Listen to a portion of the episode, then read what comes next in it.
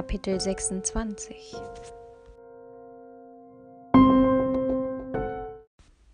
Mats, pass auf! Mein Herz machte einen Sprung, als ich seine dunklen Locken durch den Türspalt entdeckte.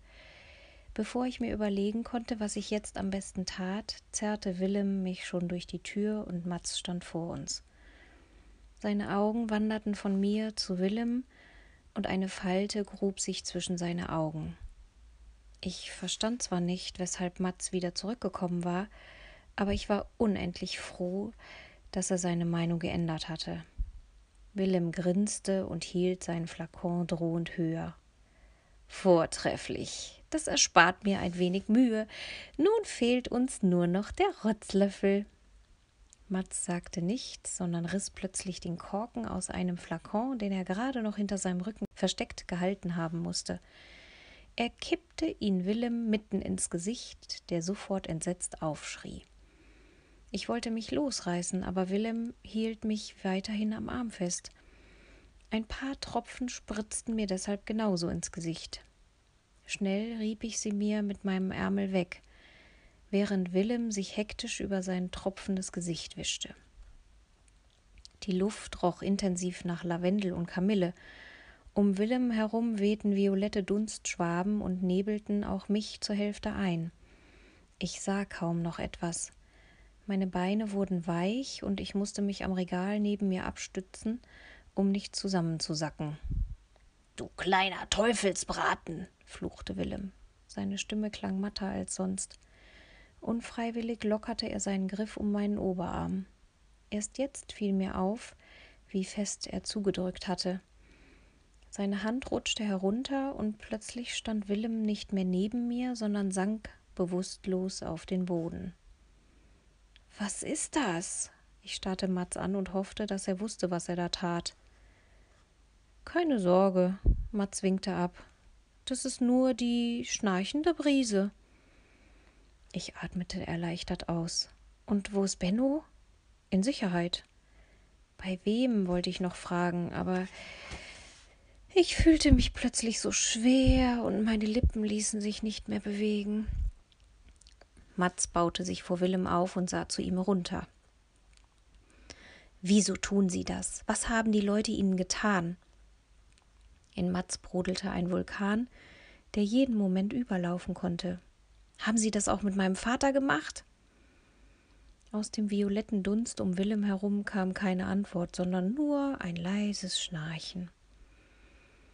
Ich konnte mich gar nicht mehr bewegen und selbst Mats Bewegungen wurden schlaffer.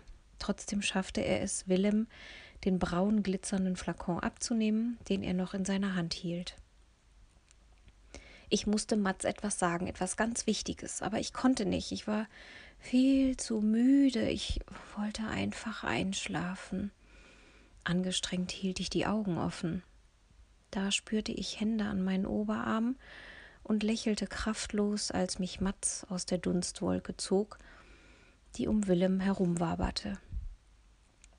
Tief holte ich Luft und versuchte, meinen Mund zu bewegen, aber das Sprechen war trotzdem noch anstrengend. Er hat ein Duft in der Hosentasche. Meine Lippen waren aus Blei. Vergiss mein nicht. Mats schien zu verstehen. Er bückte sich und durchsuchte Willems Taschen. Dann reichte er mir den kleinen Flakon und ich umklammerte ihn glücklich mit beiden Händen, damit er mir in meiner Schläfrigkeit ja nicht runterfiel. Im nächsten Moment zuckte ich zusammen. In unsere angespannte Stille hinein quietschte wieder etwas. Es kam aus dem Flur, der ins Gewächshaus führte. Etwas schob sich auf und ein zweites Geräusch kam dazu. Schuhsohlen tapsten die Treppe in den Flur hinunter. Eine Sekunde lang schloss ich verzweifelt die Augen. Diese Schritte erkannte ich sofort. Ich warf Mats einen vorwurfsvollen Blick zu, aber der hob nur die Schultern. Wach auf, befahl ich mir. Ich musste aus meiner Schläfrigkeit herauskommen. Luzi? Mats? Bennos Stimme hallte durch den Flur. Wo seid ihr? Türscharniere knarzten und mein Bruder lugte in die Duftapotheke. Luzi? Ich hörte sofort die Enttäuschung in seiner Stimme. Wieso bist du doch hier? Mir fiel keine Erklärung ein, nicht mal eine Entschuldigung. Wortlos stolperte ich auf Benno zu und zog ihn an mich. Was konnte ich schon sagen? Ich wollte Ma und Pa zurückholen, leierte ich mit aller Kraft und hoffte, dass er mich verstand.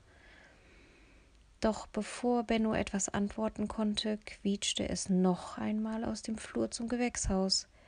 Länger diesmal. Harte Schuhsohlen klackten die Treppe herunter in den Flur. Wer konnte das jetzt noch sein?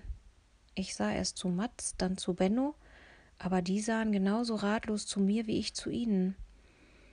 Die Schritte wurden lauter und bei jedem Tritt hörten wir spitze Absätze auf den Boden donnern.